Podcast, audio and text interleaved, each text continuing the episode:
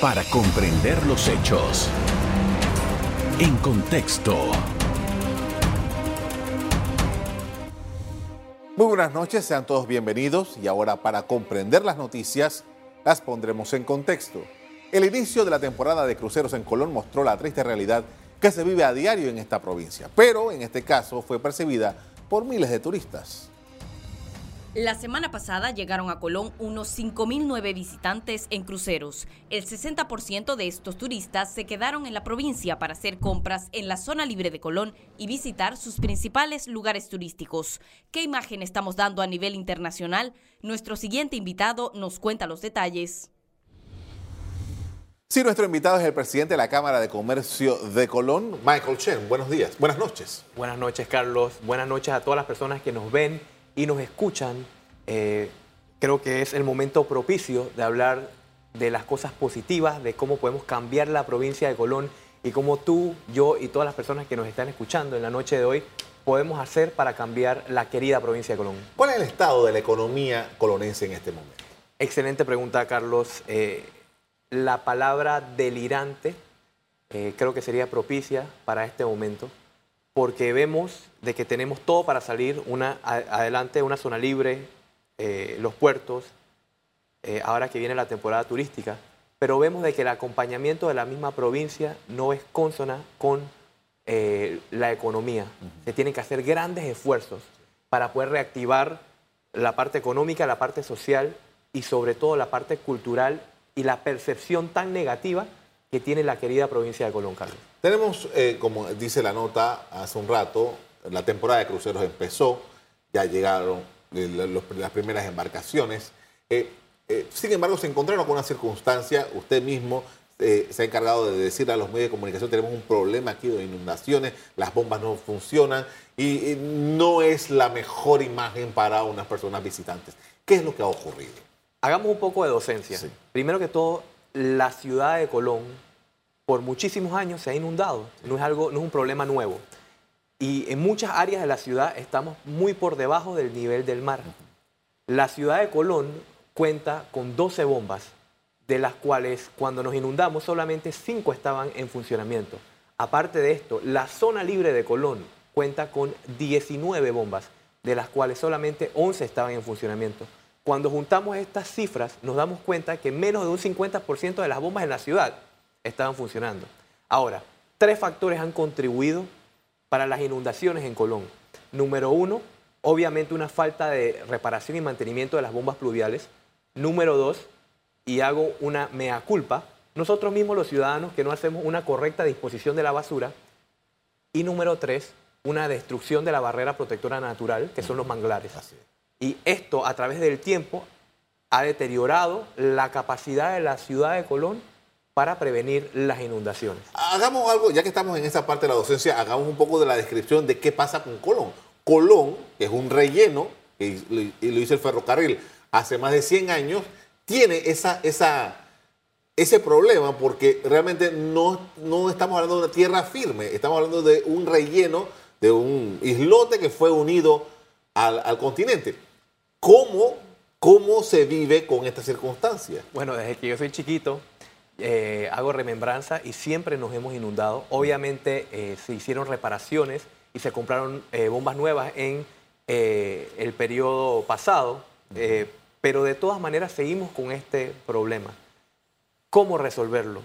La única manera de resolver la situación de inundaciones en la provincia de Colón es trabajando la sociedad civil, la empresa privada y el gobierno local y nacional en un plan para minimizar las inundaciones. Ejemplo, cada vez que se vayan a hacer barriadas, construcciones nuevas, debe haber parámetros para que no se siga destruyendo la barrera natural protectora que son los manglares. Debe haber una organización y una planificación. Número dos, eh, a la sociedad civil no nos cuesta nada hacer una disposición adecuada de la basura, hacer esa cultura en Colón y transmitir esa cultura de botar la basura y los desperdicios apropiadamente. Y número tres, a la empresa privada. Debemos meterle el hombro un poquito más a esto para que hayan programas de capacitación, de educación y de reciclaje de la basura en la provincia de Colón. Y creo que si hacemos esto de una manera unificada y unida en Colón, vamos a poder salir adelante. Carlos. Ahora, para sacar algo positivo de todo esto, eh, se están recibiendo todos esos eh, barcos con todas estas personas. ¿Qué le puede ofrecer en estos momentos Colón a estos visitantes? Hablemos de cifras y de la increíble oportunidad que todos tenemos en Colón y en Panamá con este fenómeno del turismo y de los cruceristas. 125 cruceros hay confirmados que van a atracar en la provincia de Colón. Si cada uno de esos cruceros lleva 4.000 turistas, eso quiere decir de que más de medio millón de cruceristas van a pasar por la ciudad de Colón. Obviamente, un 40% agarrará tours y se irá a pasear, pero el 60% se va a quedar en la ciudad de Colón.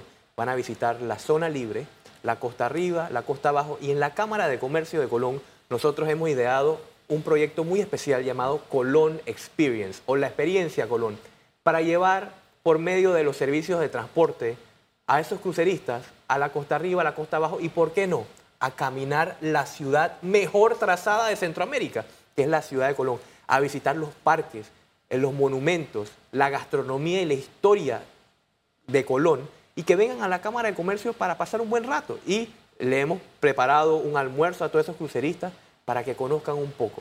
Y aparte de eso, también hemos creado el Mercadito Caribeño. ¿Qué significa esto? Actualmente en Colón no hay un lugar para artesanos, emprendedores. ¿Y por qué la empresa privada no puede apoyar? Es por eso que frente a la Cámara de Comercio tenemos un espacio para que cada vez que venga un crucero vengan los artesanos para exponer sus productos, sus servicios y también los que viven del día a día y así ayudar a reactivar la rueda económica en la provincia de Colón y que el dinero, Carlos, permee a todos de la mejor manera posible. Ahora, eh, generalmente estos cruceros que van de puerto en puerto encuentran ya una oferta que creo que es casi la misma en, cada puerto. ¿Cuál es lo diferente que podría ofrecer Colón? Muchas gracias. Hagamos un poquito de docencia también. Y en 1919, la Cámara de Comercio de Colón propone una zona libre. Y no fue hasta 1948 que el gobierno nacional decide apoyar a la Cámara de Comercio de Colón y crea la zona libre. Así como en 1948 el gobierno apoyó, nosotros hemos creado el sistema especial de Colón Puerto Libre. Y no sé si ustedes saben, pero en la zona libre se puede comprar nada más al por mayor, legalmente. Pero en las 16 calles estamos promoviendo las ventas libres de impuestos al por menor a través del sistema especial de Colón Puerto Libre. Y algo que en Panamá te cuesta 100 dólares puede ser de que en Colón, en Puerto Libre, te salga 60 dólares. Entonces es un incentivo de exoneración de impuestos que ayuda a la inversión privada y extranjera. Todo esto completamente libre de impuestos en las 16 calles de Colón.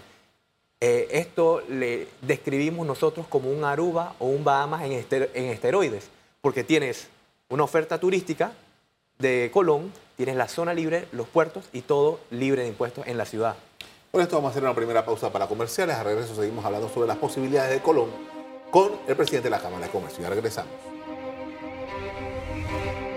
En contexto. Estamos hablando de Colón, me acompaña Michael Chen, es el presidente de la Cámara de Comercio de Colón y eh, hay un esfuerzo por la recuperación económica de Colón. Usted nos mencionó ya la zona libre, y los puertos están, le está yendo muy bien, afortunadamente. Ahora, eh, en esa combinación que debe haber, que usted lo mencionó ya, entre el Estado y la empresa privada para trabajar por Colón, ¿qué se está haciendo? Quiero ponerte uno de los mejores ejemplos de los cuales tengo conocimiento y es la ciudad de Guayaquil, también la ciudad de Medellín. Sí. Eh, ciudades que tienen ciertas similitudes con Colón, en donde la sociedad civil y la empresa privada entendió de que tiene que liderar un cambio que perdure a través del tiempo. ¿Por qué, Carlos? Porque cada vez que viene un gobierno, ese gobierno tiene su propio librito y nada más dura cinco años. Tiene un principio y un fin. Pero el verdadero desarrollo sostenible de Colón requiere de más de cinco años una estimación de más de 20, 25 años para poder cambiar la misma cultura de la ciudad y la provincia en la cual vivimos. Entonces, ¿qué es lo que tenemos que hacer? La empresa privada, en conjunto con la sociedad civil, debe liderar el cambio en la provincia de Colón, en donde se tenga como norte lo más importante, que es la gente de Colón. Y pareciera que nos hemos enfocado tanto en una zona libre y en los puertos que se nos ha olvidado la parte de recuperación y desarrollo social.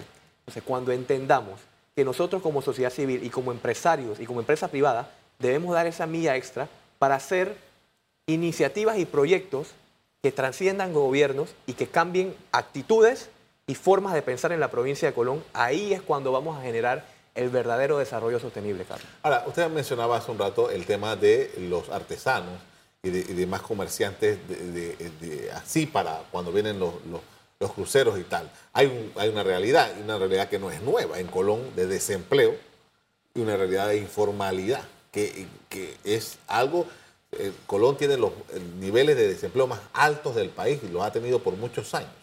Y ha habido protestas y ha habido movimientos. Al final se calman un poco los movimientos, pero luego de, un tiempo vuelve el tema a la palestra. En ese sentido, ¿cuál es la condición actual con este tema del desempleo y la informalidad en Colón?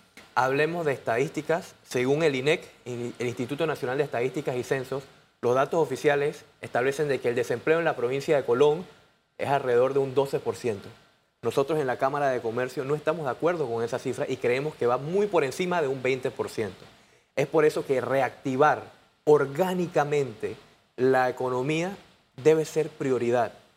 Obviamente la educación, la seguridad son importantes, pero si nosotros logramos reactivar la economía, va a haber los suficientes recursos para que el dinero le llegue a las, diferentes familias en Colón y después poco a poco, cuando tengamos más eh, recuperación económica, podemos reactivar la educación y obviamente con mayor educación tienes mayor seguridad.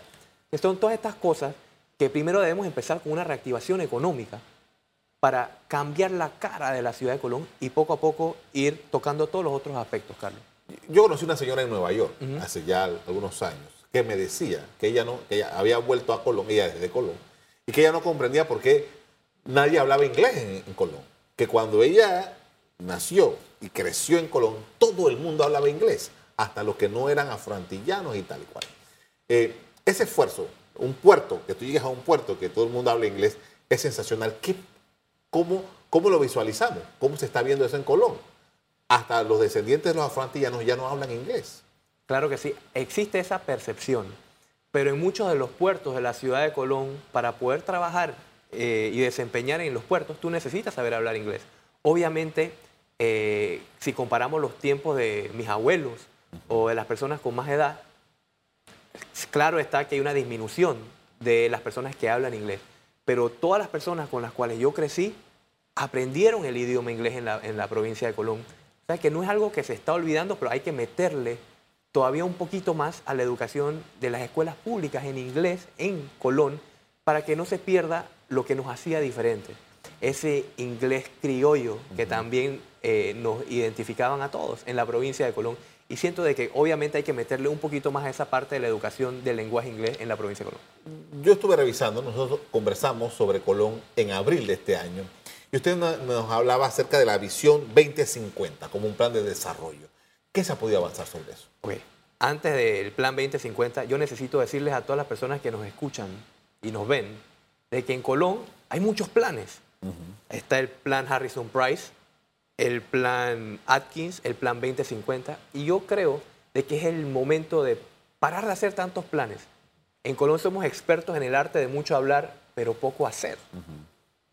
Entonces, ¿por qué no juntar todos esos planes y comenzar a hacer iniciativas y proyectos que incidan y trasciendan un verdadero desarrollo sostenible? En la Cámara de Comercio ya estamos accionando iniciamos el proyecto Transfórmate para Nuevas Oportunidades, en donde hemos impactado la vida de 300 jóvenes en la provincia de Colón. Y puede parecer una cifra insignificante, pero tenemos que empezar por algún lado. Cosas eh, tan sencillas como botar la basura apropiadamente, tener buenos modales, seguir las leyes, son esas pequeñas cosas básicas que realmente debemos meterle el hombro para entonces estar listos para las grandes inversiones. Cuando dominemos esas pequeñas cosas, entonces ahí es donde vamos a estar preparados para el resto de las cosas positivas que vienen para la provincia de Colón, Carlos. Ahora, eh, este esfuerzo con al apoyo de quienes tienen, porque usted es el, la persona visible de la Cámara de Comercio, usted en algún momento ya va a dejar de ser el, el, presidente de la Cámara de Comercio, pero ¿cuál es el respaldo, cuál es la organización que hay para dar, eh, darle continuidad a un proyecto como este? Estamos trabajando con las escuelas de Colón, con los grupos organizados de Colón, con el apoyo de la mayoría de los empresarios que nos hemos unido y lo más importante, empresarios de todas las diferentes razas y etnias, desde árabes, chinos, hebreos, indostanes, panameños, colonenses, hombres, mujeres y jóvenes, y personas de más edad que nos interesa el verdadero cambio de Colón. Entonces, toda esta revolución debe empezar desde la sociedad civil y la empresa privada para trascender un gobierno, Carlos. Por esto vamos a hacer otra pausa para comerciales. A regreso seguimos hablando sobre las posibilidades de Colón con Michael Chen. Ya regresamos. En contexto. Regresamos con el presidente de la Cámara de Comercio de Colón, Michael Chen. Estamos analizando la situación de esa provincia y parte de lo que de la necesidad de mejorar la imagen de Colón pasa por el tema de la seguridad. ¿Cómo ustedes están viendo ese asunto? Cuando la gente piensa en la provincia de Colón, piensa en tres cosas. Uno, la zona libre, los puertos y obviamente un tema de inseguridad. Nosotros desde la empresa privada hemos propuesto tres cambios para ayudar a mejorar este tema. Uno, la creación de un comité de seguridad para la provincia de Colón. Y ustedes dirán, oye, pero un comité, eso no le corresponde nada más al gobierno. No, señores. Cuando uno habla de seguridad, no solamente son policías y armas, no, también es capacitación, prevención y no solo represión. Es por eso de que queremos trabajar en conjunto con el gobierno y la sociedad civil para hacer un comité de seguridad que marque las pautas de qué hacer, cuándo hacerlo y por qué hacerlo en Colón. Número dos, hemos propuesto el corredor seguro de Colón. ¿Qué significa esto? Espacios que podamos tomarnos, que podamos garantizar la seguridad de turistas, cruceristas y todos los que nos visitan, y también del mismo colonense. Y número tres, eh, hemos propuesto la policía turística para la provincia de Colón, para darle seguridad y que sirvan como guías a las personas que nos visitan. De estas tres propuestas, el gobierno nacional ha aceptado el corredor seguro de Colón, en donde vemos con muy buenos ojos y esta es una prueba de que la empresa privada puede trabajar en conjunto con el gobierno nacional para mejorar el tema de seguridad. ¿Cuál, cuál sería la ubicación de ese corredor? Cuando vemos toda la, la, la, vía de cruceros en la provincia de Colón, todo es costa. O sea que si podemos asegurar el paseo marino y las principales calles y avenidas de Colón, podemos realmente incidir. Y recordemos de que si tenemos una buena coordinación con los cronogramas y los calendarios de cruceros, la cantidad de pasajeros que vienen y nos van a visitar, el gobierno nacional puede ver y el Ministerio de Seguridad la cantidad de oficiales que van a tener que implementar o tener en la ciudad para custodiar y proteger a esos cruceristas. Hasta la fecha, gracias a Dios, no hemos tenido ni un solo incidente negativo con esos cruceristas, con, con más de 20.000 cruceristas en la provincia de Colombia. Ahora, el mantenimiento de la, infraestructura, el mantenimiento de los parques, la, limpieza de, la, de la basura, el, que el, drenaje y todo esto para el, tema de las aguas negras, ¿cuál es su condición en este momento? Wow. Bueno, la provincia de Colón, tal como lo he dicho, está un poco descuidada. Hablando de la ciudad. Eh, bueno, la ciudad de Colón está un poco descuidada, en donde hemos visto de que la autoridad local ha tenido iniciativas como el operativo Tsunami o el proyecto Tsunami, pero vemos de que nada más dura un par de días o semanas y después no le dan seguimiento. Hemos visto de que a través del tiempo tampoco hay un verdadero plan para la reparación de las bombas y infraestructura en la provincia de Colón.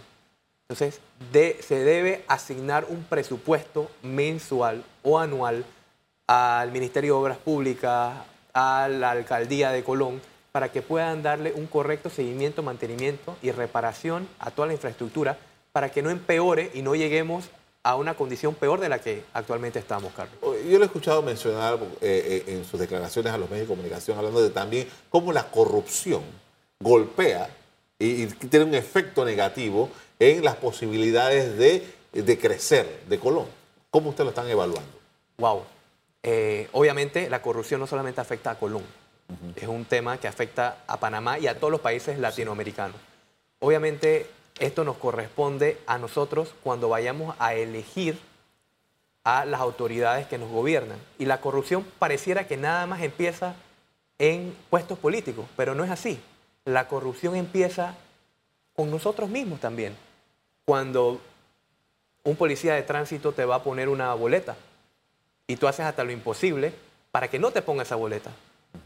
Ahora estamos tan inmersos en una cultura de corrupción hasta en nosotros mismos que juzgamos a los políticos pero no hacemos un mea culpa.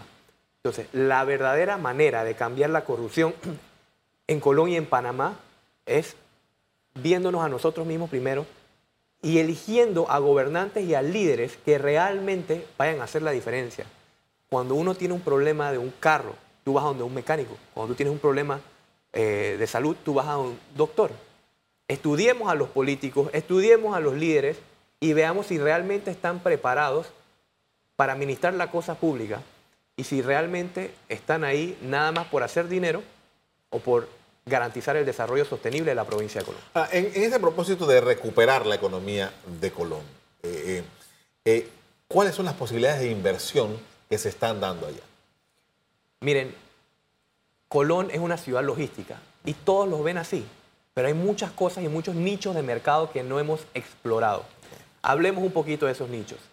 El turismo tradicional, el turismo de compras, tantas cosas que, eh, y tantos emprendimientos que pueden crearse alrededor de todo esto que no hemos explorado. La costa arriba, la costa abajo. Las mejores playas de Panamá están en Colón, en las playas del Caribe.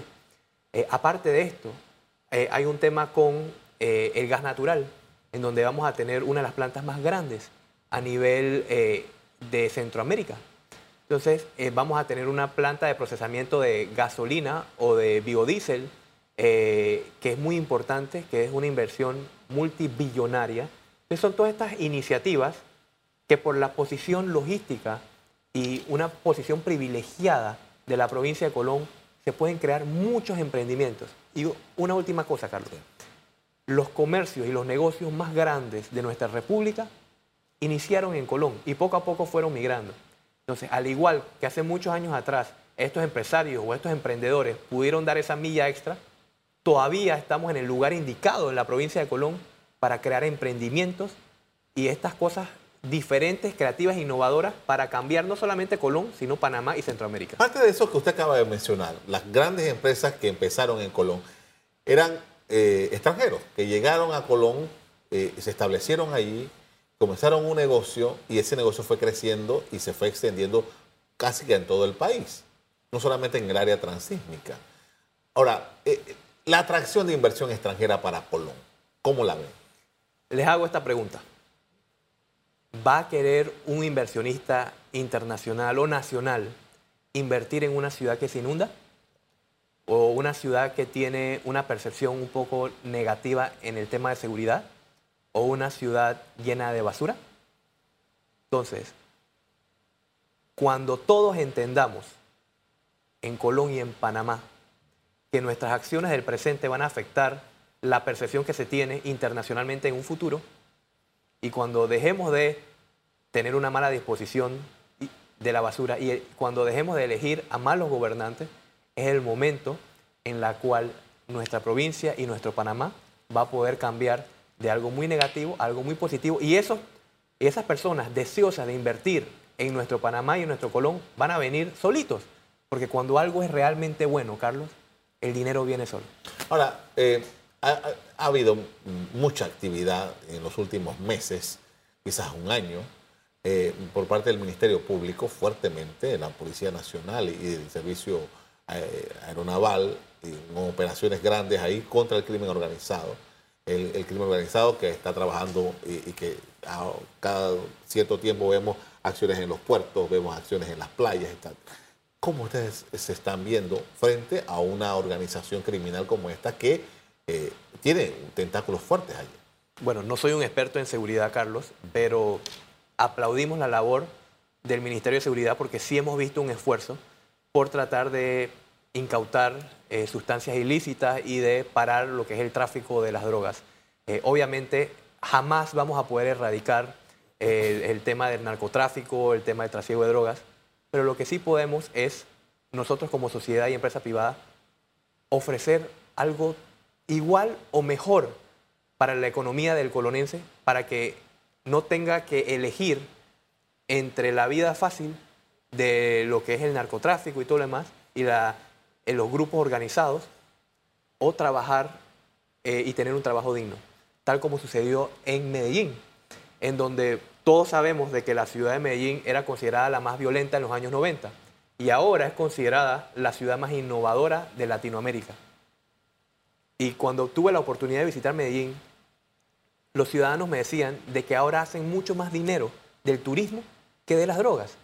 Entonces eso me hace entender de que cuando tengamos una oferta económica buena, sostenible a través del tiempo en la provincia de Colón, vamos a tener a muchos más colonenses en nuestras filas y no en el crimen organizado. Le agradezco mucho por habernos acompañado esta noche, muy amable.